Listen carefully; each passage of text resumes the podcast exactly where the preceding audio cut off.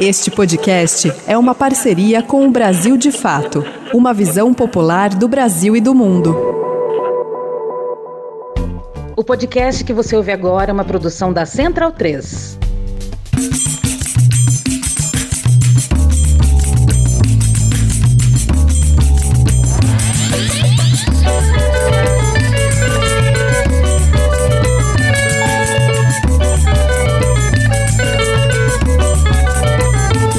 Dia, boa tarde, boa noite para todas as pessoas que estão nos ouvindo em mais esse episódio do Medicina em Debate, o seu podcast sobre medicina, política e saúde traduzidas para o dia a dia. O meu nome é Bianca Nemezevski Silveira, vocês já me conheceram em, em alguns episódios anteriores. E hoje eu tô aqui com um desafio, estou sozinha, não, não teve mais ninguém que pôde estar comigo, mas eu tô aqui muito feliz, sozinha do ponto de vista da nossa equipe, né? Tô muito feliz com dois convidados muito bacanas. Então eu vou começar falando um pouquinho mais de mim. Eu sou médica de família e comunidade, estou então há, uns dois meses participando aqui do podcast. Muito feliz de estar com vocês. Eu falo diretamente de Porto Alegre. E queria falar para vocês que a ideia desse episódio surgiu durante o 17º Congresso Brasileiro de Medicina de Família e Comunidade, que aconteceu ali em setembro, é, em Fortaleza né? Essa conversa que a gente vai ter aqui hoje uh, aconteceu lá numa mesa redonda com os mesmos convidados. Foi muito bacana. E uma fã do nosso podcast que também estava lá, Bruna Tieme, um beijo para ti, deu essa ideia de transformar então essa mesa redonda num episódio. Achei essa ideia muito boa. E aí, em breve, a gente começa a nossa conversa. Antes disso, preciso dar aqueles nossos recadinhos, né? Lembrar primeiramente que nós estamos disponíveis em todos os tocadores de podcast. Você pode, né, assinar o nosso feed no Spotify, no Deezer, na Apple Podcast ou no seu player favorito. Peço também aí, dou a dica de quem puder já segue a gente lá no Instagram. E queria uh, agradecer, né, imensamente aos nossos apoiadores, que é o Brasil de Fato e a Central 3, que sem eles o Medicina em Debate definitivamente não seria possível. É, a gente também tem aquele recadinho que vocês já ouviram que é muito importante, que é o fato de que o Brasil de Fato, que é o nosso grande parceiro, está de aniversário esse ano. Já são duas décadas produzindo jornalismo alinhado com as lutas populares em várias linguagens e formatos. Tem site, a TV, o rádio e os podcasts. Tudo isso feito com muito rigor jornalístico e sem o patrocínio de empresários das mídias comerciais. Então, para a gente poder manter esse jornalismo de interesse e independente, né? Uh, eles estão uh, com uma campanha de financiamento coletivo. E aí você pode contribuir via Pix ou assinar também uma das contribuições mensais a partir de 15 reais. A gente tem maiores informações e o link para poder contribuir para o Brasil de Fato aqui na descrição do nosso episódio. Então, vamos começar agora a nossa conversa de hoje. Eu gostaria de começar chamando primeiro a nossa convidada, que é a Bruna Andrade. A Bruna, ela é advogada, mestre em proteção de direitos fundamentais CEO da Bicha da Justiça. E gostaria que ela se, se apresentasse, falasse um pouquinho com a gente e no lugar de fala dela. Muito obrigada. Obrigada pelo convite, Bianca. Oi, gente, tudo bem com vocês? Prazer muito é, estar aqui hoje falando sobre esse assunto que eu gosto bastante. E eu sou advogada, sou especializada em direitos LGBTQAP+, já estou no 15 anos de advocacia, sou mestre em proteção dos direitos humanos e há seis especificamente tenho lidado com a população LGBTQAP+, com esse recorte é, de saúde muito presente. Perfeito, muito, muito obrigada. E agora quero convidar o Charles Borges, nosso outro convidado, ginecologista e obstetra especializado em sexologia e ginecologia endócrina. Olá, tudo bem? Obrigado pelo convite, é uma alegria estar aqui de novo uh, falando sobre esse assunto. A gente falou sobre isso no Congresso Brasileiro de Medicina de Família e agora a gente vai ficar eternizado então no Medicina em Debate, né? Uh, meu nome é Charles, sou médico, ginecologista e obstetra, especialista em sexualidade, ginecologia endócrina. Sou professor da Universidade Fevale, Novo Hamburgo, no Rio Grande do Sul, e sou coordenador do ambulatório de saúde LGBTQIA+, principalmente voltado para a questão sexual e reprodutiva da universidade também. Então, falar desse assunto é muito bacana, eu sou muito feliz com isso. Perfeito. E eu acabei de me dar conta que aqui no nervosismo de hoje eu falei, falei, falei, não falei do nosso tema, mas eu tenho certeza que você aí já viu o tema na descrição do nosso episódio. Mas então, é, falando um pouquinho mais, né? O nosso tema de hoje é a abordagem da pessoa LGBTQIAPN+, que deseja ter filhos. A gente vai trazer então aí aspectos médicos e jurídicos, né, desse assunto. Uh, talvez com um pouquinho mais aí, né, de viés de capacitar os nossos profissionais da saúde, né? A gente sabe que também tem pessoas leigas que escutam o nosso podcast, mas a gente vai talvez focar um pouquinho mais a nossa conversa nesse sentido, porque a gente sabe que esse assunto é muito importante e uh, se apresenta, né, na, pra, no dia a dia dos serviços de saúde. E a gente, como profissionais de saúde, tem que saber pelo menos orientar esses pacientes. A gente pode não ser especialista no assunto, mas a gente tem que saber orientar uh, as pessoas que nos buscam e, e poder dar maiores informações sobre como elas podem ter acesso aos seus direitos e acesso à saúde de qualidade, certo? Então, para começar, é, acho que eu vou começar direcionando minha primeira pergunta para a Bruna e queria pedir para ela conversar um pouquinho com a gente, nos contar um pouquinho de sobre quais são os principais assim legislações sobre esse assunto, né? Quais são as principais resoluções do CFM, normativas, portarias que todo profissional da saúde deveria pelo menos ouvir falar, ou quem tiver interesse pode dar uma olhadinha para poder se capacitar do ponto de vista legal. Perfeito. Quando a gente está falando de, é, é, de reprodução como um todo, né, de direitos reprodutórios, seja da população LGBTQIAP+, seja fora da, da legislação LGBTQIAP+, a gente tem algum conjunto de possibilidades, né? A gente tem a possibilidade da reprodução natural, e nessa a gente não tem muita dificuldade não gera muito, muitos contornos jurídicos, que é quando você tem ali a junção de um aparelho reprodutor ovariano com um, é, um aparelho reprodutor tipicamente né, masculino.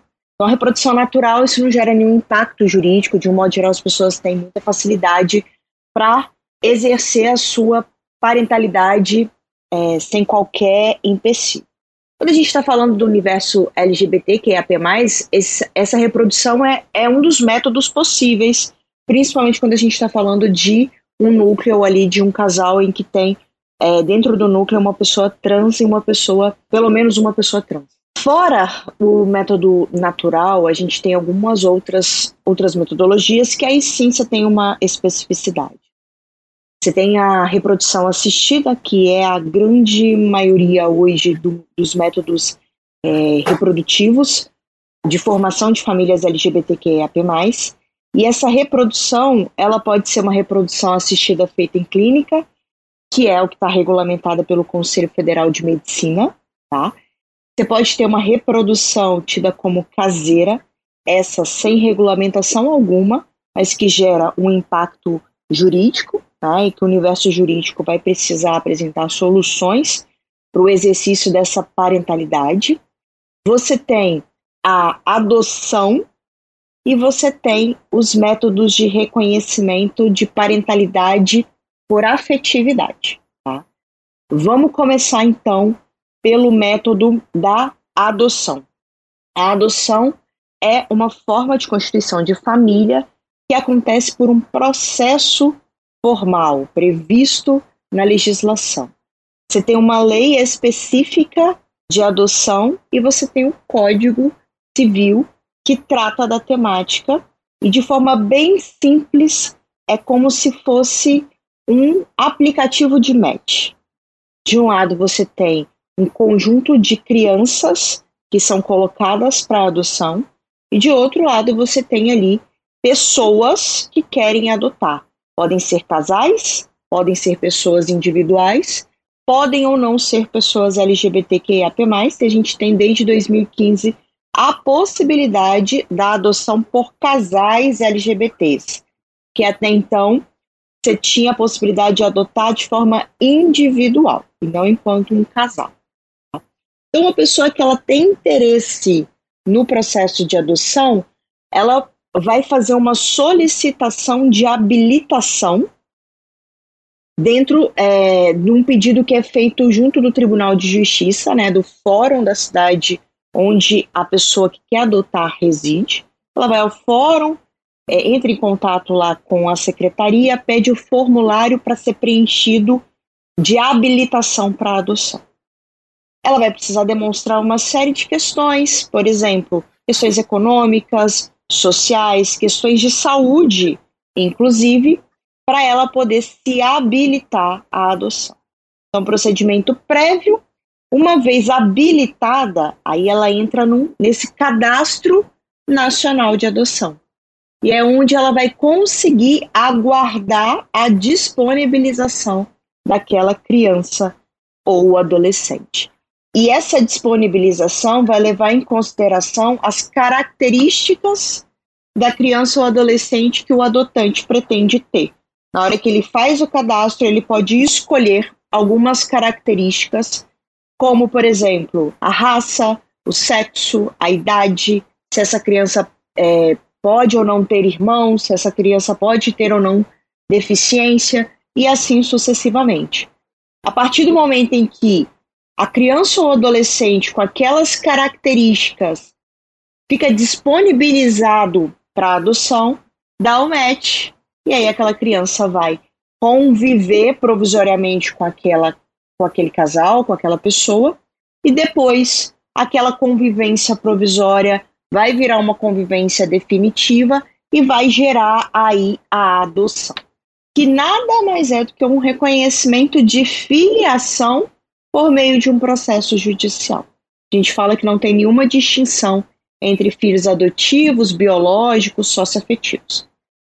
Então, esse é a metodologia da adoção, de uma legislação específica para ela, tá? Mas o ponto de partida é justamente a pessoa interessada ir até o fórum da cidade onde ela mora para preencher essa, esse pedido de habilitação para adoção. Segunda metodologia, que é a metodologia da reprodução assistida. Na reprodução assistida, feita pelo próprio Conselho Federal de Medicina, né? Ele é que regulamenta toda a reprodução assistida no Brasil. E aí nós temos de forma específica é, toda a regulamentação ali pela resolução 2320 de 2022. Essa resolução, ela traz algumas mudanças para a resolução anterior, tá? É, e acaba revogando parcialmente essa, é, essa resolução anterior, mas basicamente hoje o que existe de regulamentação, sob ponto de vista médico, está na resolução do Conselho Federal de Medicina número 2320 2022 por essa resolução, em síntese, uma, uma pessoa que deseja fazer reprodução assistida, ela necessariamente tem que ir até uma clínica de reprodução assistida credenciada, tá? Para que ela possa fazer o procedimento dentro da legalidade. Essa reprodução pode ser feita é, de forma individual, enquanto casal. Ela pode ser feita em casais heterossexuais, em casais homossexuais, independente da modalidade escolhida. As mais comuns são a fertilização in vitro, a inseminação artificial e a é, barriga por substituição, que é conhecida de forma errônea né, como barriga de aluguel. Os três procedimentos são os procedimentos mais comuns hoje no Brasil. Pela fertilização in vitro, basicamente se pega né, os gametas tipicamente femininos e os gametas tipicamente masculinos, faz-se a reprodução fora do útero e depois se implementa ali no útero daquela pessoa, seja ela um homem trans ou uma mulher cis, não há nenhuma limitação legal nesse sentido. Uh, na inseminação artificial, a reprodução já, já é feita né, em útero, e na barriga por substituição, cuja modalidade única permitida no Brasil é pela técnica da FIV, justamente para não se ter confusão material, né, genética, entre a barriga solidária, que é a pessoa que está cedendo o útero, e os pais e mães daquela criança, os futuros pais e mães daquela criança, a legislação exige que a metodologia utilizada seja a FIV, a fertilização in vitro, tá? Na barriga por substituição, não se pode ser a cedente, né, que é a barriga solidária, que é a pessoa que está cedendo o útero, ela não pode cobrar pela sessão, tem que ser uma sessão gratuita.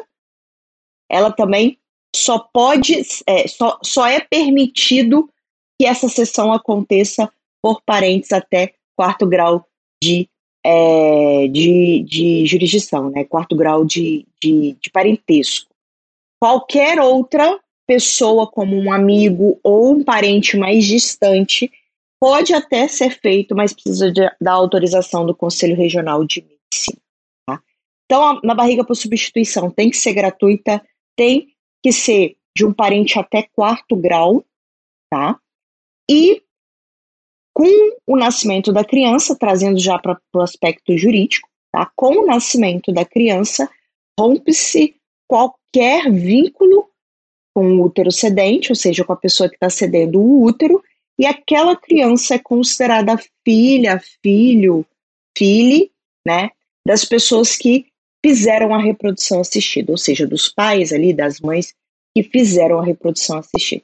Enfim, não há a possibilidade jurídica do reconhecimento da maternidade ou da paternidade da pessoa que está cedendo o útero, desde que feita em clínica de reprodução assistida. Isso precisa ficar muito claro, porque qualquer procedimento feito fora da clínica não é considerado legal e, portanto, não tem a proteção legal né, que, que a reprodução assistida tem no Brasil. Na FIV, na inseminação artificial ou na barriga por substituição, o reconhecimento dessa paternidade barra maternidade acontece de forma relativamente simples, tá? Basta que os pais daquela criança ou o pai daquela criança, independente do gênero, uh, pegue a declaração de nascido vivo daquela criança, a declaração do diretor da clínica dizendo que a reprodução aconteceu naquela clínica em específico, e se for um casal, certidão de casamento ou certidão de uni união estável, vá até o cartório e faça o registro daquele bebê. Vai ser registrado no nome das duas mães, no nome dos, dos dois pais, quando a gente está falando ali de um núcleo né, é, homo, não heterossexual, ou se a gente está falando de um núcleo trans, por exemplo, vai ser, vai ser registrado no nome do pai e da mãe, conforme as respectivas identidades de gênero. A gente está falando da barriga por substituição, é, existe uma restrição no que diz respeito a quem pode ser essa barriga. Essa barriga ela precisa ser é, já ter tido um filho, pelo menos. Então existe essa limitação do Conselho Federal de Medicina. Então, se eu não tive filhos, eu preciso de uma autorização judicial do próprio conselho para conseguir ceder o útero. E em caso é, da, da, da pessoa que está cedendo o útero é, for casada, precisa da autorização do cônjuge, tá? Esses dois requisitos podem ser afastados por decisão judicial, mas se não houver uma é, interveniência ali para um processo judicial, a gente vai é, cair ali na, na, na, resolução do Conselho Federal e a gente vai ter que seguir nessa perspectiva, tá? E aí a gente tem a inseminação caseira. Você quer que eu fale dela também, Bianca, ou você prefere que a gente vá fazendo essas intercalações da minha fala com a fala do Dr. Charles? Eu acho sim, acho que vale a pena, né? Até pra gente ir digerindo que é um montão de informações, né? Eu fiquei sabendo de várias dessas informações quando participei da mesa então com vocês lá no evento. E são informações extremamente importantes e pertinentes que a gente, como é, profissionais da saúde, a gente tem que estar tá ciente para poder uh, orientar de forma correta e também ajudar situações que às vezes as pessoas não fazem a menor ideia.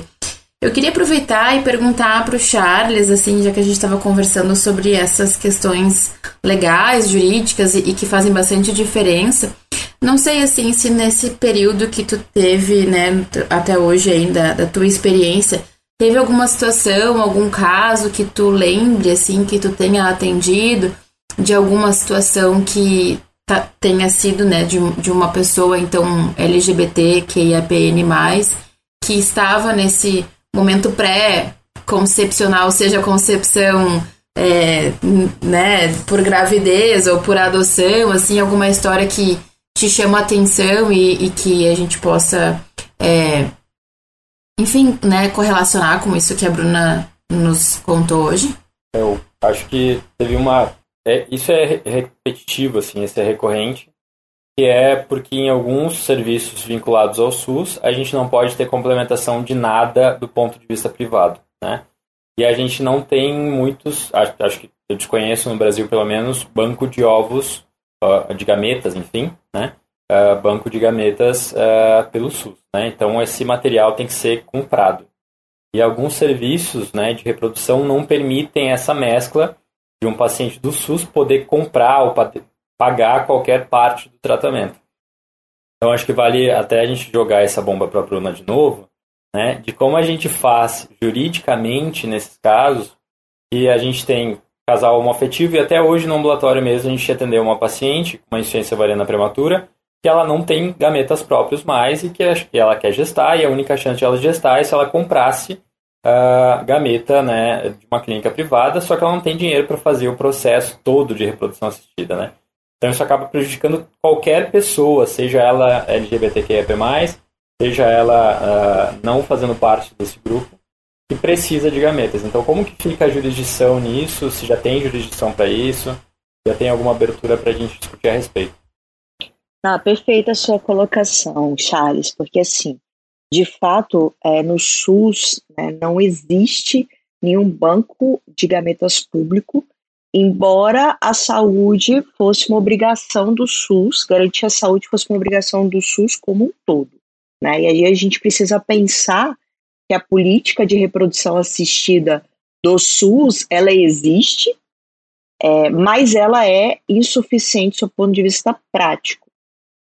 Mas, entretanto, isso não, não diz respeito ao usuário, né? isso diz respeito à administração pública, e existem algumas soluções judiciais para essa omissão estatal, sabe? É, de um modo geral, a gente está falando de decisões judiciais. Eu não conheço nenhum caso no Brasil em que a, essa omissão em relação ao banco de público né, de gametas tenha é, acontecido de forma administrativa, é, todas através de um processo judicial, de uma decisão judicial, ali, de uma interferência é, individual. Existem dois caminhos do processo judicial. Existe o caminho de fazer a solicitação de que o SUS custeie a compra desse gameta na rede privada. É até estranho falar isso, mas é na rede privada mesmo. E aí disponibilize os gametas né, para as tentantes, né, para as pessoas que estão tentando ali o processo. Esse é um caminho. Outro caminho é a possibilidade de, de, de se valer da doação é, não anônima, onde você pede uma autorização judicial para o recolhimento de, de, gametas identificados. E, e, aí o SUS não tem um custeio, né, não, não precisa de orçamento para isso, e toda essa autorização judicial acontecendo, as regras se aplicam como se fosse um doador anônimo. Então não há qualquer vínculo de parentalidade existente entre o doador e aquela criança que vai ser gerada, né, pelo processo ali da reprodução. Então se, são esses dois caminhos. É, o mais comum quando a gente vê o SUS é, são as ações para o custeio, mas existe muito essa, essa perspectiva dessas autorizações, não só sobre o âmbito do SUS, mas também no âmbito das clínicas, para poder diminuir o valor né, investido na reprodução. E a gente sabe que a aquisição dos gametas é um dos fatores que faz com que né, o, o processo seja um pouco mais caro. Então, se, se você conseguir suprimir essa necessidade por decisão judicial, já barateia significativamente ali o procedimento, tá?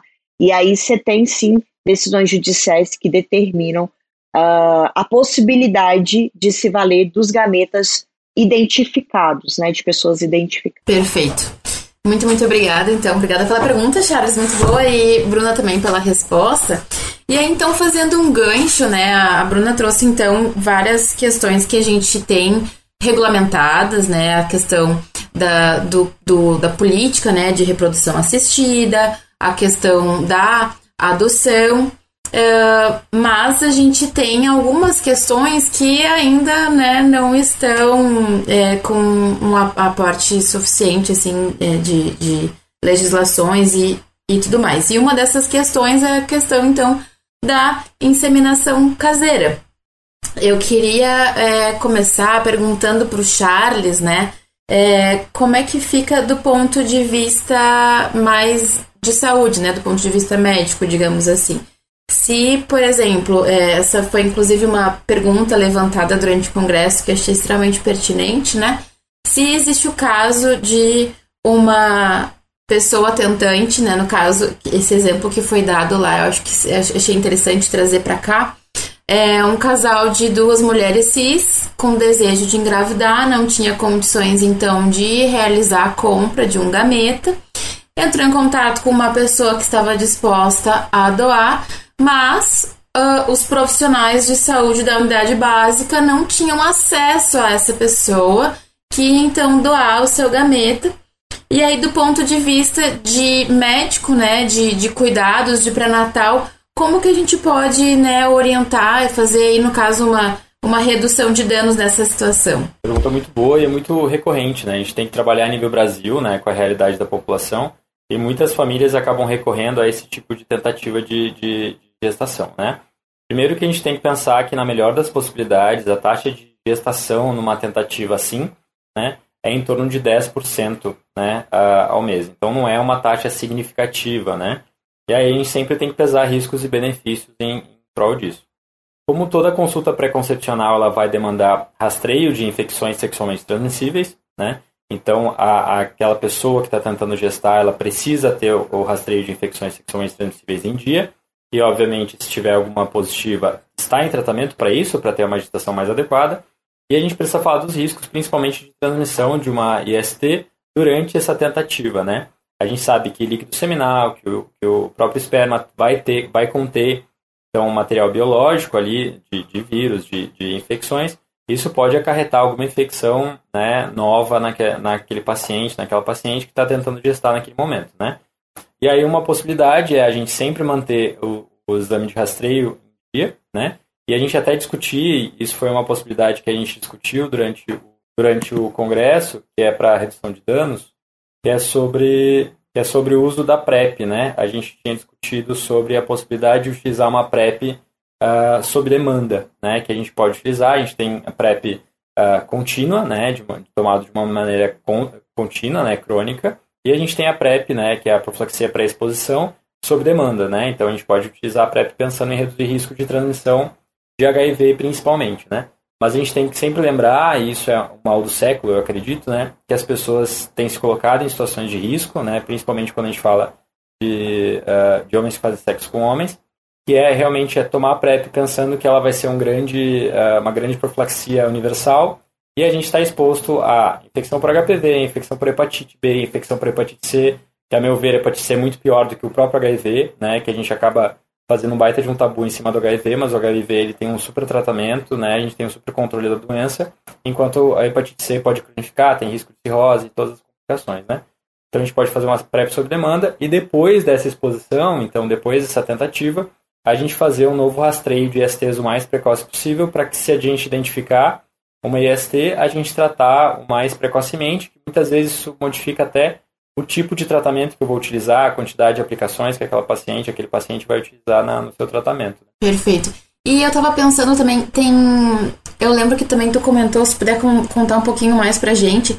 Acho que tem a questão das vacinas, em que a gente pode ver da pessoa tentante, né?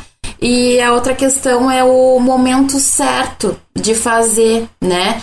Um, porque também tem gente, ah, talvez alguém não saiba, mas a inseminação caseira acaba, que ela, acaba sendo bastante simples, nada mais é do que pegar né, a coleta de, do, do, material ejaculado, colocar num potinho, desse potinho coloca numa seringa e essa seringa realiza a introdução aí no canal vaginal da pessoa que, que vai gestar e insere ali dentro, né? E aí, se uma gestação, se, desculpa, se uma, uma relação pênis-vulva já tem uma, uma, uma chance baixa de ocorrer, nessa situação, assim, né, uh, inserindo uma seringa e levando em conta que a gente quer que, que seja o mais efetivo possível, como é que a gente pode fazer com que seja necessário menos tentativas, assim, né? É interessante que a gente tem alguns controles sobre o ciclo, né, o ciclo menstrual. Então, a gente saber qual que é a periodicidade desse ciclo. Quanto mais regular for esse ciclo, ou seja, o intervalo entre começar uma menstruação e começar a próxima menstruação, mais, menor é o provável período menstrual, né, o período fértil, né? Não que seja menor o período fértil em relação à população, mas menor a, a, nossa chance de erro e mais preciso vai ser o nosso cálculo de período fértil, tá? Então, o ideal é que a gente faça o controle. A gente sempre preconiza pelo menos seis meses, mas a gente sabe que isso não é a realidade. Então, três meses seria uma maneira interessante para a pessoa ter um controle em relação ao seu ciclo ela vai pegar uma média desse ciclo, então às vezes ela pode pegar o menor ciclo e o maior ciclo. Desse menor ciclo, por exemplo, uma paciente, uma, uma paciente um paciente que tem um ciclo de 28 a 35 dias, tá? Então, o menor ciclo, o intervalo entre as menstruações é de 28 dias e o maior é de 35. A pessoa subtrai 18 de, eh, de 28, né? Então ela vai ter 10. E o 35 ela subtrai 11, que ela vai ter 24.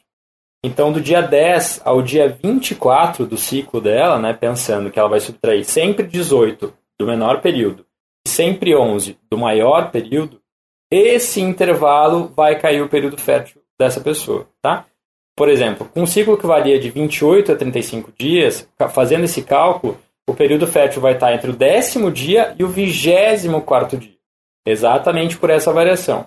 Agora, se uma pessoa tem 28 dias de período fértil, 28 dias de período intermenstrual, a subtração disso vai dar 10 e vai dar uh, ah, 17. Então, o período dela, período fértil dessa pessoa vai cair entre o dia 10 e o dia 17 do ciclo. Então, a chance de errar, né, vai ser muito menor. A chance de o período fértil dessa pessoa estar tá dentro desse período é muito maior? Então, idealmente, a gente tenta fazer dentro do período fértil. E, obviamente, a gente tem que reforçar sempre, né, porque alguns médicos acabam prescrevendo, principalmente para controle de endometriose, o uso contínuo de anticoncepcional, né? Então, quem tem endometriose, a gente sabe que tem a redução da possibilidade de gestar, né? Mas a gente pode, a gente pode não, a gente deveria suspender o anticoncepcional de uma pessoa com endometriose que quer gestar. Não adianta ela contar com azar de falhar o anticoncepcional, ainda mais tentando utilizar esse tipo de método, né? Perfeito, obrigadão pelas pelas orientações também. E aí, então, vamos para o ponto de vista jurídico aqui no nosso bate-bola. Como é que fica, né, essa questão, já que, né, essa, essa, a gente não tem um respaldo jurídico, e se esse doador depois quiser, né, uh, recorrer à, à, paternidade dessa criança que está sendo gestada por esse casal afetivo desse caso, né, fictício que eu trouxe para cá? O que, que a gente pode orientar para esse casal, né, para evitar que isso aconteça? Qual que é o nosso, nosso papel nesse, nesse momento? Tá, perfeito, Bianca. É, vamos lá. A gente está falando de reprodução caseira, de fato não existe nenhuma normativa clara sobre a questão e ela não está amparada pela normativa do Conselho Federal de Medicina. O que a gente vem construindo nos últimos anos, a gente vem construindo por decisões judiciais. Existem algumas tentativas de se trazer projetos de lei nesse sentido, mas, por enquanto, as decisões judiciais é quem tem permitido esse reconhecimento da dupla é, parentalidade ali pela reprodução caseira. Quando isso acontece, em relação à pessoa que quer o reconhecimento da filiação, né, ou seja, da sua condição ali de pai ou mãe, ela necessariamente vai ter que entrar com um processo na justiça para que isso aconteça, porque o cartório não vai fazer o registro do, daquela criança no nome dela. O cartório ele vai, ele vai pegar a declaração de nascido filho, na declaração vai ter o nome da, da gestante, da parturiente, e é essa pessoa que vai que vai é, constar aí como mãe ou como pai, se a gente estiver falando de um homem trans.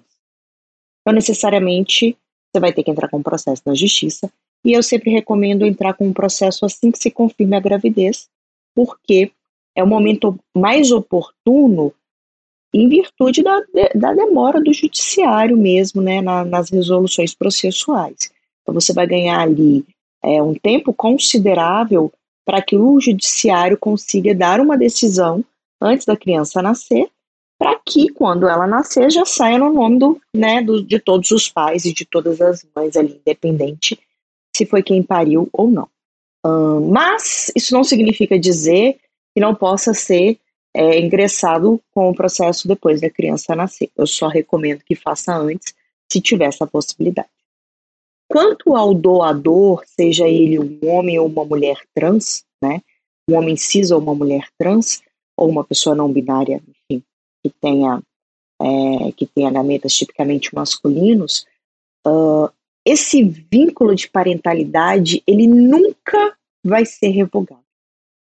Não adianta fazer contrato excluindo é, o reconhecimento dessa paternidade, não adianta você alegar que foi uma doação voluntária, essa relação biológica, ela nunca vai ser excluída.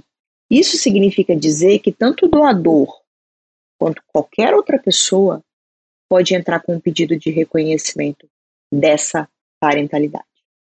Eu digo qualquer outra pessoa porque, por exemplo, o, a criança né, vai crescer e ela pode, por exemplo, fazer a solicitação do reconhecimento dessa parentalidade. Uma das mães, e já aconteceu, houve ali a dissolução ali da, da, da família, né, ou seja, do casamento entre duas mulheres, nesse caso em que eu atuei especificamente, e uma das mães que foi a gestante, ela indicou depois o doador para seu pai, para fazer a inclusão desse pai no registro da criança.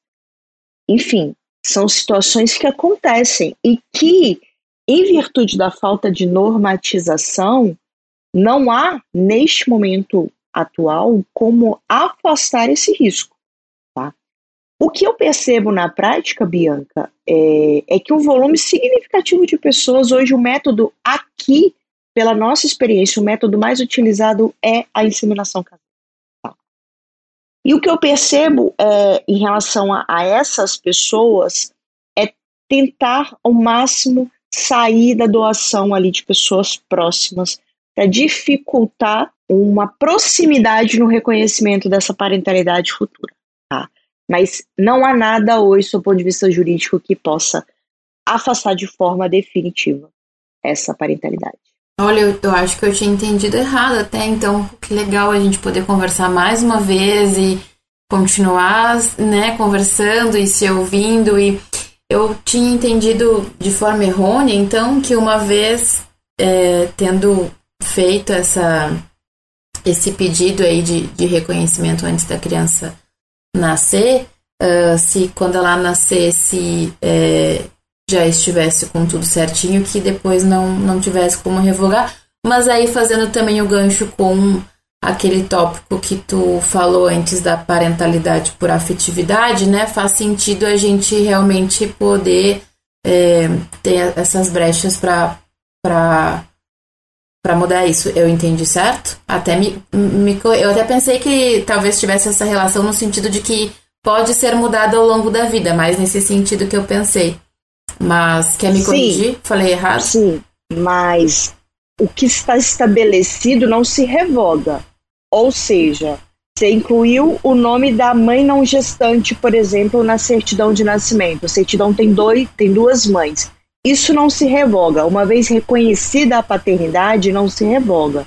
O que é, é intransponível é a é, renúncia da paternidade. Ou seja, o doador que está renunciando o reconhecimento ali da sua paternidade, ele pode voltar atrás. Ele pode pedir o reconhecimento da paternidade. O filho pode é, pedir o reconhecimento da paternidade. O Ministério Público pode pedir o reconhecimento da paternidade. Enfim, Quando isso acontece, nós vamos ter ali naquele núcleo duas mães e um pai. Então se acrescenta, não se retira. Perfeito, Entendeu? viu só? Tinha entendido errado mais uma vez. Então agora definitivamente deu para esclarecer, com certeza. E acho que isso é faz, faz toda a diferença. É muito importante a gente saber isso. É, e aí aproveito e te pergunto, de repente já conversa um pouquinho com a gente. A gente da área da saúde ouve muito falar de DNV, Declaração de Nascido Vivo, e isso é um pouco diferente de registro, certidão de nascimento, de casamento. Qual que é a diferença? O que, que a gente tem que saber sobre isso? Bom, vamos lá. A DNV, que é a Declaração de Nascido Vivo, ela é um, um dos instrumentos exigidos para que se faça o registro daquele bebê. Mas ela é só um dos instrumentos. Ela não se confunde com o registro daquela criança. E a DNV antes, uh, ela vinha de forma muito clara com esses marcadores de gênero. Então você tinha mãe e pai, e essa associação de que a gente estava falando ali de uma é, de uma família heterocis normativa. Quando a gente tem famílias diversas, né, com modalidades de famílias das mais diversas, não necessariamente LGBTQIAP+, composições de família das mais diversas. Então, a DNV, hoje ela tem um, um modelo diferente, né, um pouco mais inclusivo, onde se tirou aí a figura do, da mãe e do pai e se trouxe a figura da parturiente e do a, acompanhante, tá? Então, hoje são modelos diferentes justamente para poder gerar mais inclusão. Quando a gente está falando de uma situação de reprodução assistida, aquela que é feita em clínica, a DNV vai retratar aquilo que é, a própria clínica já declarou anteriormente né, na reprodução assistida, porque a reprodução assistida enquanto casal, isso é muito importante dizer. A reprodução assistida enquanto um casal é direito do casal, independente de quem de, de quem tem o, o material genético, de quem doou o material genético, de quem de qual material genético que se está utilizando.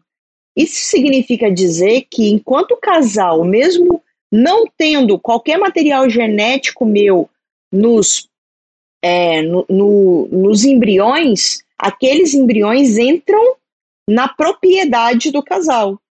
E, portanto, eu posso utilizar daquele embrião, mesmo que não tenha um material genético meu, tá?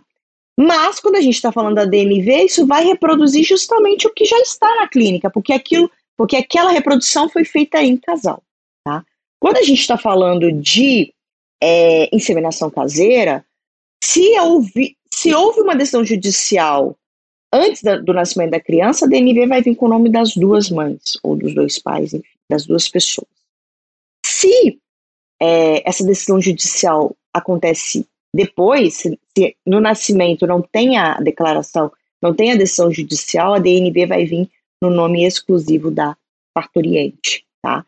E aí isso vai se registrar aquela criança no nome de uma das mães, de uma das pessoas, e depois, com o reconhecimento da paternidade posterior, vai se alterar o registro daquela criança para é, acrescentar mais um pai barra.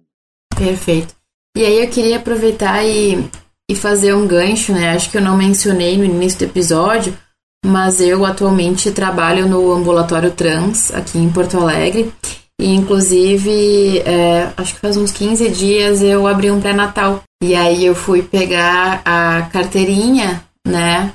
E tava escrito carteirinha da gestante. Então é, é complicado, né? Já meti um O gigantesco ali, né? Porque se tratava uma pessoa, de uma pessoa que, que se identifica como uma pessoa não binária transmasculino. E então eu, eu, eu fico tão feliz de te ouvir, assim, e saber que a DNV já teve esses avanços, assim, a gente sabe que dá para melhorar mais ainda, né? A gente parece, se eu não me engano, eu ouvi uma notícia, não sei se vocês ouviram falar, talvez tenha ouvido falar, uh, algo sobre a questão do nome social também, né, ter, ter, mudou isso, a questão desse no registro, né? Então, a importância da representatividade nesses documentos oficiais e que a gente possa ter a carteirinha da pessoa gestante, não da gestante, né? Sim, com certeza.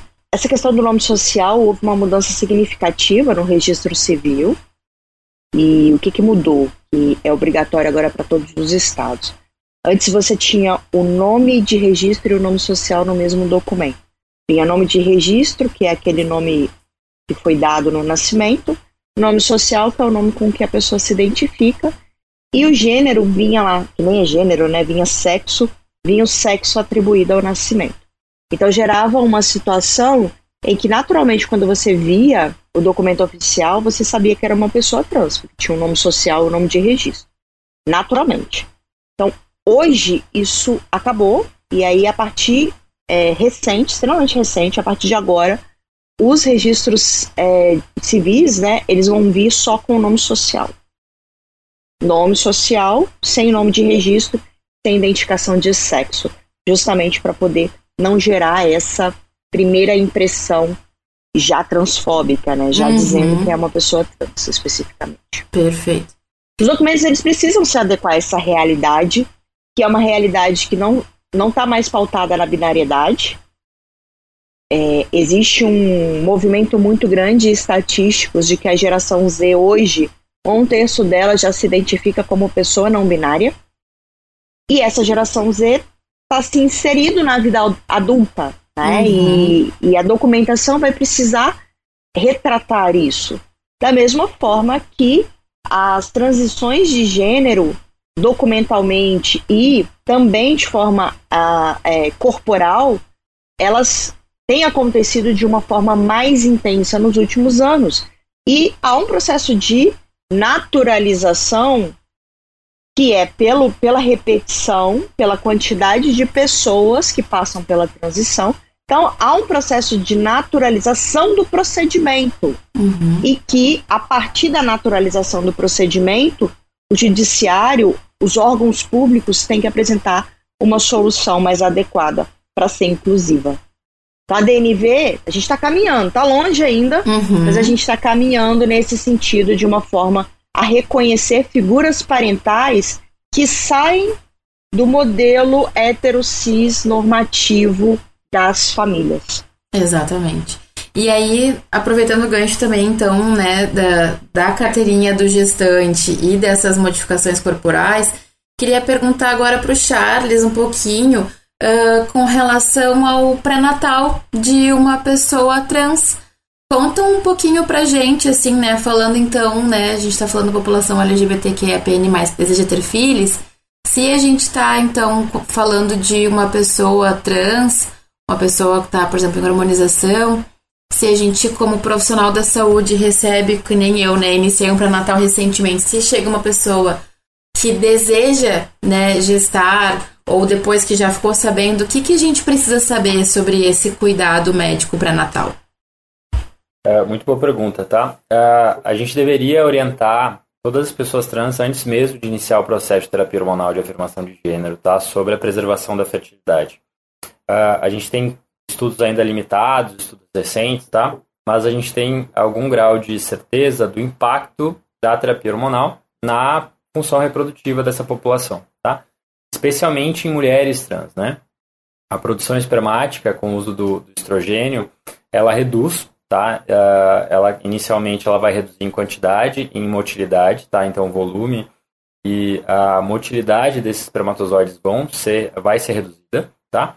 E a gente pode ter um impacto definitivo, né? Uh, especialmente para essa população, né? A população de mulheres trans ou, ou pessoas uh, não binárias transfemininas, né? E aí a gente tem que orientar essa população do impacto disso e da, do interesse né, pela função reprodutiva, pelo planejamento reprodutivo. Infelizmente, a gente ainda não tem a, a, a reserva ainda pelo Sistema Único de Saúde, mas geralmente o, essa coleta não é uma coleta tão cara, por exemplo, quanto uma coleta de gametas tipicamente femininos, né? Porque ela demanda só um processo masturbatório, né? Uh, e a, o congelamento desse, uh, desse gameta, né?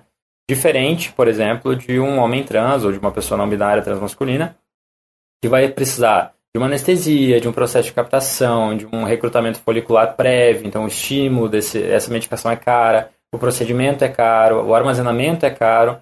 Então acaba sendo muito mais dispendioso do que o congelamento de um, de um espermatozoide, por exemplo, tá? E antes de, disso, ela, essa pessoa deve ser orientada quanto à função reprodutiva futura. Então é, é importante toda pessoa que trata, pessoa trans, antes de iniciar a terapia hormonal, que converse com ela sobre desejo reprodutivo. E que a gente não faça inferições, né? Já ah, é uma pessoa trans, eu imagino que ela não quer ser mãe, não quer ser pai, não quer gestar, que é uma grande inverdade, tá? A gente tem taxas bem discordantes, mas a gente tem em torno de 40, 50% da população trans deseja constituir prole, né? Deseja ter prole, muitas vezes prole com sua própria carga genética, muitas vezes, né? A gente estava falando de vários, vários tipos de constituição familiar, mas tem gente que deseja ter prole com a sua própria carga genética, então esse impacto precisa ser uh, explorado, tá?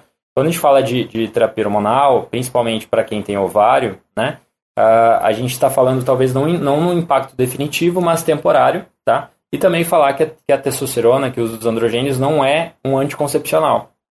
Então, assim como se ela quiser ter prole, se ela quiser gestar, assim como ela, se ela não quiser gestar, ela precisa de um método contraceptivo como eu falo lá para os meus pacientes e para os meus alunos, toda vez que um útero encontra com o pênis, existe um potencial reprodutivo no meio do caminho, tá? Seja independente da identidade de gênero e orientação sexual dessa população, tá?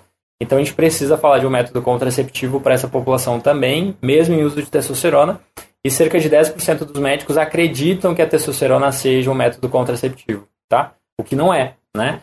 Então ela precisa utilizar, essa pessoa precisa utilizar o método contraceptivo se ela não quiser gestar, tá?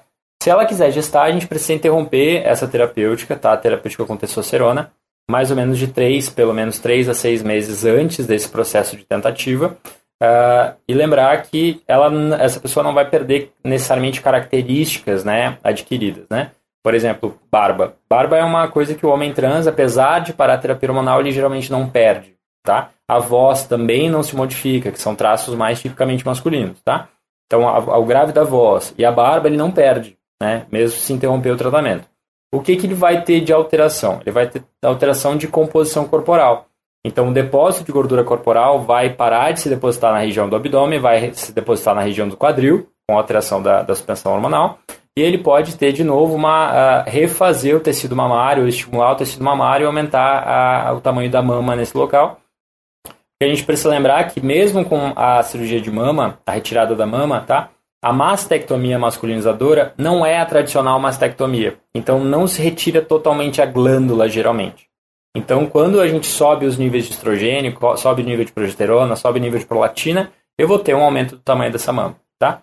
Durante o pré-natal, o que a gente vai modificar é só essa, essa, essa suspensão da testosterona antes da gestação é importante que a gente evite ao máximo, e tanto para mulheres cis, é, isso já é bem debatido, quanto agora principalmente para homem trans, que não, principalmente se ele não tem prática sexual penetrativa, tá? Que a gente discuta sobre não realizar exames de toque vaginal de rotina, tá? E a gente não tem indicação formal de rotina. Uh, a gente sabe que não tem nenhum benefício agregado fazer exame de toque vaginal, mesmo numa mulher cis gestante, tá? Uh, agora, se a pessoa tiver queixa pontual, por exemplo, contração, enfim, né? a gente tem que discutir com essa pessoa sobre o benefício e os riscos de não ser examinado, enfim. E a pessoa vai acarretar, ela tem liberdade para escolher não ser examinada, tá? A gente não precisa forçar essa pessoa a ser examinada, principalmente quando essa pessoa não tem uma prática sexual penetrativa, ela não vai gostar de ser examinada, tá? Sobre via de parto, a gente tem um aumento de, de, de da opção pela cesariana uh, entre homens trans, mas isso não necessariamente é regra, tá? Às vezes o homem trans ele não quer uma cicatriz que lembre que ele gestou, tá? Então, às vezes, ele, ele adere à possibilidade de um parto uh, vaginal, né? Uh, e não necessariamente uma cesariana, porque aquela cesariana vai lembrar ele necessariamente que ele gestou. E no momento pós-parto, a gente vai discutir com aquele homem sobre uh, amamentar ou não amamentar, principalmente se ele já fez a cirurgia de mama, né? Se ele não deseja amamentar, se ele ainda tem mama e não deseja amamentar, a gente precisa orientar que ele pode sim não amamentar, tá? É direito dele isso, né? E a gente vai cessar essa amamentação com a medicação adequada, geralmente cabergolina ou bromocriptina, tá? Assim como a gente faz, por exemplo, para paciente com HIV, né, o mesmo protocolo. E se ele não quiser, e se ele quiser gestar, ele tem que ser orientado que está tudo bem gestar, que não tem nenhum problema. Em relação à retomada da terapia hormonal, a gente ainda não tem estudo que baseie a gente sobre isso, mas a gente tem uma plausibilidade biológica, ou seja, faz sentido que, mas a gente não tem comprovação disso, que a testosterona provavelmente vai interferir na produção de leite nesse primeiro momento. Então, para o paciente que quer, uh, que quer, uh, que quer amamentar, é, para todos os pacientes, como via de regra, por conta do período do pós-parto, né, que a gente chama de puerpério, os primeiros, das primeiras seis semanas, 40, 42 dias, 45 dias, existe um risco aumentado de ter trombose. Então, para todas as pessoas, não é interessante a retomada da terapia hormonal nesses 40 e 45 dias, tá? Para ninguém, né? Se deseja amamentar ou se não deseja amamentar. Então, a gente fica esse período livre de hormônio, tá? Exatamente porque o risco de trombose já é aumentado nesse período. Se ele desejar amamentar, a gente pode aguardar até seis meses até o estabelecimento dessa amamentação. E se ele não desejar amamentar, a gente poderia retomar a terapia hormonal já com seis semanas depois do parto. Tá? Então são esses cuidados gerais que a gente tem que discutir, especialmente para aquele paciente, mesmo que ele já tenha feito a mastectomia, de que ele pode sim, por exemplo, por conta dessa glândula residual, ter mastite, por exemplo. Então a gente pode orientar ele que ele pode ter isso daqui por conta da, da, da produção uh, hormonal, por conta do crescimento da mama e tudo mais, ele pode ter isso. Naturalmente, depois com a retomada, a gente vai evoluir aquela mama, aquela mama vai regredir de tamanho e a gente vai voltar provavelmente ao tamanho de mama que era, ao, ao contorno corporal que era e todas essas questões de novo. Perfeito. E aproveitando que tu falou então, né, decisão por amamentar ou não, essa decisão por amamentar ou não pode ser tanto da pessoa, né, gestante, quanto também da parceria, né? A gente sabe, está falando também aqui de direitos, e a gente sabe que o aleitamento também é um direito humano. Uh, se essa pessoa, então, é, não, de, é, não desejar né, uh, realizar a amamentação, mas tem aí uma, uma parceria que deseja amamentar e essa pessoa não gestou, a gente está falando então da lactação induzida. Conta um pouquinho pra gente o que, que existe de possibilidades, de protocolos, se a gente pode usar em pessoas cis, pessoas trans, como é que isso funciona? Ótima colocação, tá? A gente pode utilizar, os protocolos que a gente tem geralmente são para casais uh, homoafetivo feminino, né? Então, entre uh, duas mulheres uh, homossexuais, que, que, uma delas engravidou, mas as duas querem amamentar, ou uma delas quer amamentar, a gente pode utilizar um protocolo que foi desenvolvido por um, por um médico americano, né, especialmente para a mulher dele, que foi uh, que te, eles tiveram um filho com útero de substituição, né, ela não podia gestar, mas eles tiveram um filho de útero de substituição, ela queria amamentar, tá? E ele estudou e desenvolveu um protocolo que basicamente é com doses mais aumentadas de progesterona, né, progestagênio, associado ao uso de algum estrogênio, né, e uso de domperidona, né, que é um agonista uh, da prolactina. Né? A gente aumenta uh, o nível de prolactina uh, no sangue né, por conta disso. Além disso, bastante hidratação e bastante estímulo mecânico. Tá? A gente acaba extrapolando na literatura esse mesmo protocolo, ou seja, o uso de. de porque sabidamente a gente não tem benefício de utilizar progestagênios, né, progesterona, na, na, na mulher trans, por exemplo. Tá? A gente não tem nenhum benefício e a gente pode agregar risco de câncer de mama, por exemplo. Tá? Então a gente não utiliza isso na terapia hormonal convencional para mulher trans. Mas nessa situação pontual, onde a mulher trans, por exemplo, deseja amamentar, a gente vai lançar mão então dos progestagênios, vai lançar mão, ela já vai estar utilizando estrogênio, né? Então a gente pode melhorar esse nível estrogênico dela. A gente vai lançar mão do estímulo mecânico, do estímulo uh, da, do aumento da hidratação e realmente associar então alguma coisa que aumente a prolactina sérica, né? Que pode ser a metoclopramida, né? Que é o, fam o famoso Plasil, tá? ou a domperidona, né, que é o famoso motilium, tá bem? Uh, a domperidona a gente acaba utilizando um pouco mais que o plasio por ela ter menos efeito colateral, né, especialmente o que a gente chama de síndrome extrapiramidal. Então a gente lança a mão mais dela do que do plasio, mas o plasio também parece ser uma boa opção, tá? Então, e não tem diferença na produção de leite, tá? Eu digo na qualidade de leite. Então, mesmo a mulher trans não se viu alteração na, na qualidade desse leite, que é uma grande preocupação, né? já fui questionado sobre, tá, mas essa mulher trans que está utilizando estrogênio, não vai passar estrogênio para o bebê, não vai causar um risco? Na verdade, não, porque a gente vai deixar essa mulher trans com nível de estrogênio feminino. Se a gente falar que essa mulher trans está passando estrogênio para o seu bebê, eu vou falar que qualquer mulher cis também está passando estrogênio para o seu bebê, né? O que é uma grande falácia, né? Então a gente tem a mesma qualidade de leite, com, com os mesmos os mesmos benefícios, tanto na mulher cis quanto na mulher trans, tá? Durante a amamentação. Perfeito, eu ia mesmo fazer essa pergunta agora, que eu acho que é algo bem polêmico e vem bastante essa pergunta, né? É a qualidade do leite, porque isso é uma dúvida das pessoas cis também, que são uma pessoa trans. Então, isso de que se percebeu que a qualidade do leite de uma pessoa trans, no caso, né, uma pessoa que teve sexo imposto ao nascimento aí masculino, é, tem, tem então uma, uma produção através de uma glândula mamária, né? E a gente chegou, assim, falando em medicina baseada em evidências, assim, é, esses estudos, assim, chegou a ser feito estudos ou isso também é uma extrapolação da, da teoria mesmo? A gente tem análise clínica, né, de, de alguns, algumas séries de casos, enfim, não é a melhor evidência que a gente tem, obviamente, mas quando a gente fala de, principalmente de população trans, os estudos todos são muito recentes, né? Mas, obviamente, quando a gente compara uma, um leite de uma mulher trans de uma mulher cis, a gente não encontra evidência uh, laboratorial de alteração, né? Então, eles são uh, igualmente uh, vistos no laboratório. Eu não consigo distinguir. Esse leite, é, de, esse leite é, é pior ou melhor do que esse. Né? Os estudos, obviamente, são limitados, como vários estudos na literatura, especialmente de situações mais... onde, felizmente, a gente está dando mais voz à questão da, da transgeneridade, né? Mas a gente não consegue diferenciar no laboratório o leite de uma mulher cis e de uma mulher trans. Né? Então não tem, não tem plausibilidade biológica que diga que, é assim como tu falou, né? Eu estimulei a a, a, o desenvolvimento de uma glândula mamária, né? Então esse leite ele vai ser desenvolvido às custas de uma glândula mamária também. Não é uma coisa fictícia, né? Tem como sair uhum. algo só por questão alteração hormonal mesmo. Gente, o papo tá muito gostoso, mas nós estamos começando a nos direcionar para o fim. Gostaria de já avisar aqui os nossos convidados que a gente tem um hábito aqui no nosso podcast de pedir indicações de alguma música, algum filme, algum seriado, alguma coisa que vocês acham que possa retratar o tema que foi trazido no episódio. Eu vou deixar vocês pensando agora. Mas antes de finalizar, eu queria fazer mais uma pergunta para Bruna, que eu acho que acabou ficando de fora e que também é muito importante, que eu lembrei agora, que é a questão da, do, da famosa adoção à brasileira. Acho que isso seria interessante a gente conversar, Bruna, lá no início do nosso podcast, né? Então, fechando o ciclo, a gente começou falando sobre adoção, né? E ela contou pra gente um pouquinho das etapas, do passo a passo para ir no fórum, né? Solicitar, então, uh, ali a habilitação para depois ver o, match. Isso tudo seria através de uma, né, a, a adoção seguindo os parâmetros é, todas as, as, questões legais. Mas e a famosa adoção brasileira?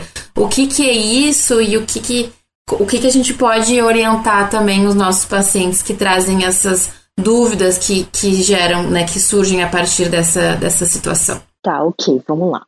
É, a adoção brasileira ela é proibida hoje pela, pela legislação. O que, que é a adoção brasileira? É aquela antiga adoção onde as pessoas deixavam as crianças para serem criadas, né, uma pessoa próxima, um parente, um amigo, e, e, aquela criança era, era criada e aí, como ela já estava dentro inserida ali dentro daquele contexto de família, ela era filho como se fosse.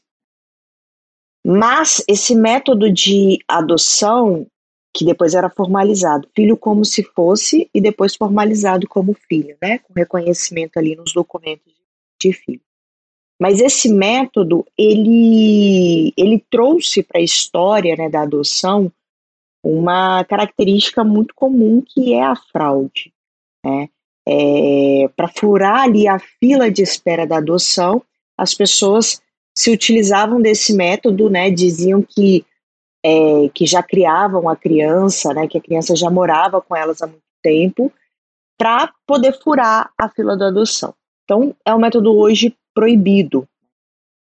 O que se permite, na verdade, é o reconhecimento da figura da maternidade ou da paternidade socioafetiva, que é quando você, de fato, tem relações parentais com aquela criança e que por conta dessa relação já estabelecida, a legislação te permite o reconhecimento da maternidade ou da paternidade socioafetiva. Então, não é um processo de adoção, é um processo de reconhecer que os laços afetivos já existem. Só que na, na, no reconhecimento da parentalidade socioafetiva, não há a retirada do reconhecimento anterior dos pais anteriores, só o acréscimo. Quando a gente fala da adoção, é a completa retirada, a anulação do vínculo parental antiga pela substituição do novo vínculo parental. Então, existe essa diferença. Quando você está falando em adotar, você está dizendo que, aquele, que os pais originários daquela criança não existem mais, por qualquer motivo, e que agora os pais são os adotantes. No reconhecimento da maternidade e da paternidade socioafetiva, não. Você não retira a condição parental das pessoas anteriores para acrescentar. Não, você só acrescenta, tá? Então, esse modelo da, da adoção brasileira, ele é considerado hoje ilegal. Uh, o que se tem é um reconhecimento de parentalidade socioafetiva, presente os requisitos para isso, né? E quando isso acontece, acresce-se o nome ali do pai ou da mãe pelo reconhecimento dessa parentalidade. E agora, para dar um tempinho para Bruna pensar qual vai ser a música, ou o filme, ou o seriado, eu queria também comentar só uma coisa que a gente já conversou até nós três, desde o ano passado a gente veio conversando sobre esse assunto, que é até a questão que acho importante a gente deixar claro aqui, a questão uh, de como fazer o, o, passo a passo, né, uh, para casais, né, pessoas LGBTs que desejam tentar uma reprodução assistida pelo SUS, assim, acho que é importante e eu como médica de família e comunidade vou é, mencionar isso aqui sem ser nossos convidados, que a gente sabe que o SUS né, é, um servi é, um, é um sistema de saúde é, pautado então na atenção primária à saúde.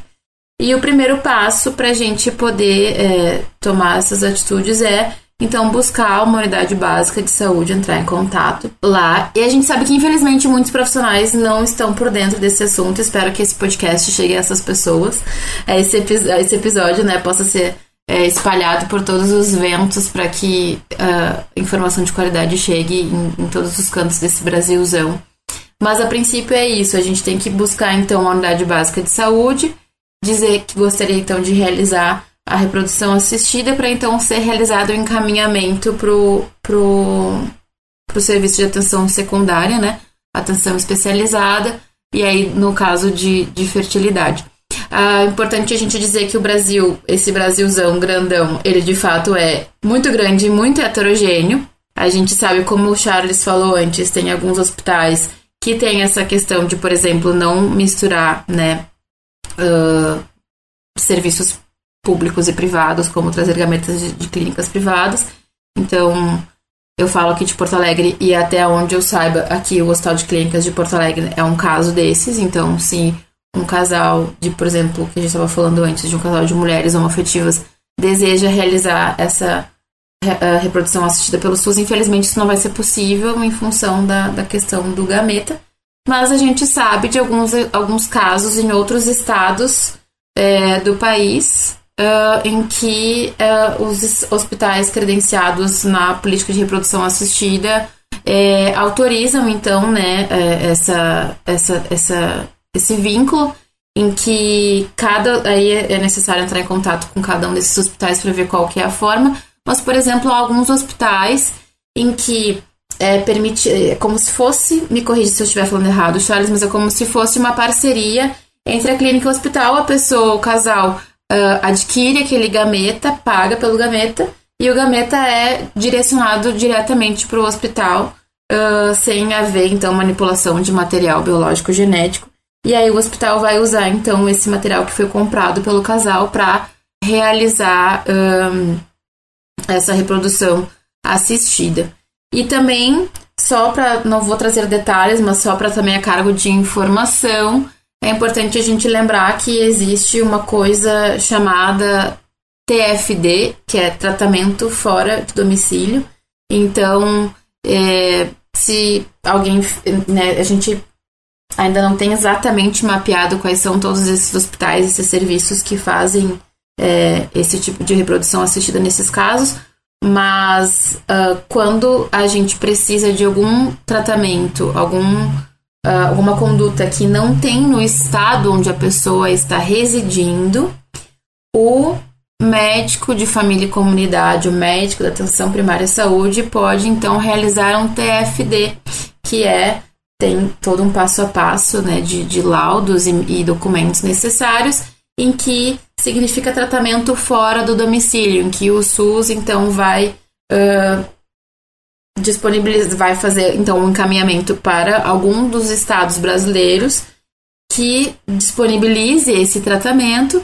Vai então ser realizado esse encaminhamento. Quando for agendado é, esse acompanhamento, o SUS então ele arca inclusive com os custos de deslocamento. E se eu cometi algum erro nesse, nessa parte, a Bruna me corrige. e vocês gostariam de acrescentar alguma coisa com relação a essas coisas que eu mencionei agora? Então tá certo. Gostaria primeiramente de agradecer todo mundo que esteve aqui com a gente, agradecer todas as pessoas que estão nos ouvindo, pedir que se esse assunto fez sentido para ti, se te agregou, que possa espalhar essas informações, que esse assunto possa ser cada vez mais divulgado, que a gente possa cada vez mais ter mais estudos baseados em evidência, estudos clínicos randomizados de alta qualidade científica, para que a gente possa ter então uma representatividade adequada e trazer todos os direitos, inclusive o direito à saúde para a população LGBTQIAPN+. Quero agradecer mais uma vez os nossos parceiros, o Brasil de Fato e a Central 3, que vão fazer, estão fazendo é, a edição desse episódio. E agradecer imensamente aos nossos convidados, ao Charles e à Bruna, por terem aceitado mais uma vez o meu convite. É impressionante como é, flui a nossa conversa e como eu continuo aprendendo com vocês. Espero que a gente possa se encontrar mais vezes. E queria perguntar se vocês têm então alguma sugestão pra gente depois colocar aqui no final do nosso episódio. E claro, pedir que vocês façam a sua fala, né? A sua despedida e por favor, divulgam, possam, possam divulgar o seu trabalho, as suas redes sociais, né? Deixar aí uh, informações para que o pessoal que quiser, né, encontrar, entrar em contato com vocês, fiquem à vontade para para sua fala de despedida. Bom, então eu vou começar. Primeiro quero agradecer pelo convite. Para mim é sempre um prazer poder conversar com vocês, né? E com o público também. Eu amo esse assunto, é um assunto que acho que a gente precisa realmente disseminar informação, porque a gente está falando de formação de famílias, e, e, eu acho que é isso que muda esse Brasil, né? São, são essas formações de famílias diversas. O filme que eu vou deixar aqui como recomendação é um filme bem água com açúcar, e que conta e que retrata uma situação de inseminação caseira.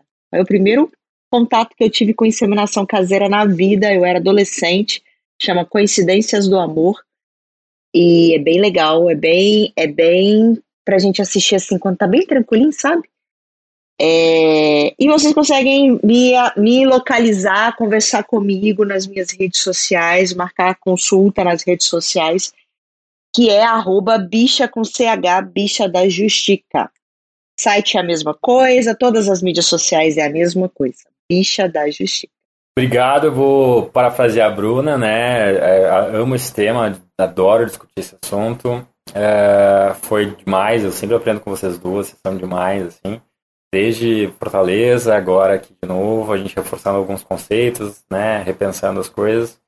É, então, o que, como homem gay, tá? Uma música que sempre me faz repensar, ou quando eu tô até em, alguma insegurança, que ser uma pessoa da diversidade nos, nos agrega, né? É Flutua, da Lineker, né? É uma música que sempre quando eu tô com qualquer nó na minha cabeça, né? Mesmo que seja uma pessoa bem resolvida, qualquer sofrimento relacionado à questão de orientação sexual, eu paro e ouço ela de novo pra gente pra gente se situar, assim, a gente, beleza, tá, tá tudo certo, tá tudo bem. Então é uma música que, que me revigora, né? Então fica. Todo mundo já deve ter ouvido, né? Eu espero que todo mundo já tenha ouvido, mas quem não ouviu ainda, uh, vale muito a pena, né? Uh, eu estou disponível no Instagram para quem quiser uh, mandar mensagem, discutir esse tema, discutir outros temas, tá? Uh, eu sempre tento manter ativo postando mais conteúdo sobre isso. É difícil ser uma vida de, levar uma vida de blogueiro, não tenho conseguido. Mas a gente tenta, né? Meu Instagram é charlesbordes.md e qualquer coisa que vocês tiverem, mandem mensagem, a gente conversa, a gente discute caso, né? A gente aprende junto e a gente vai atrás dessas informações. Obrigado mais uma vez, Bi, pelo convite. Adorei estar com vocês de novo, tá? E um beijo grande em todos vocês. Muito bem, muito obrigada. Obrigada, pessoal, e até a próxima. Tchau, tchau.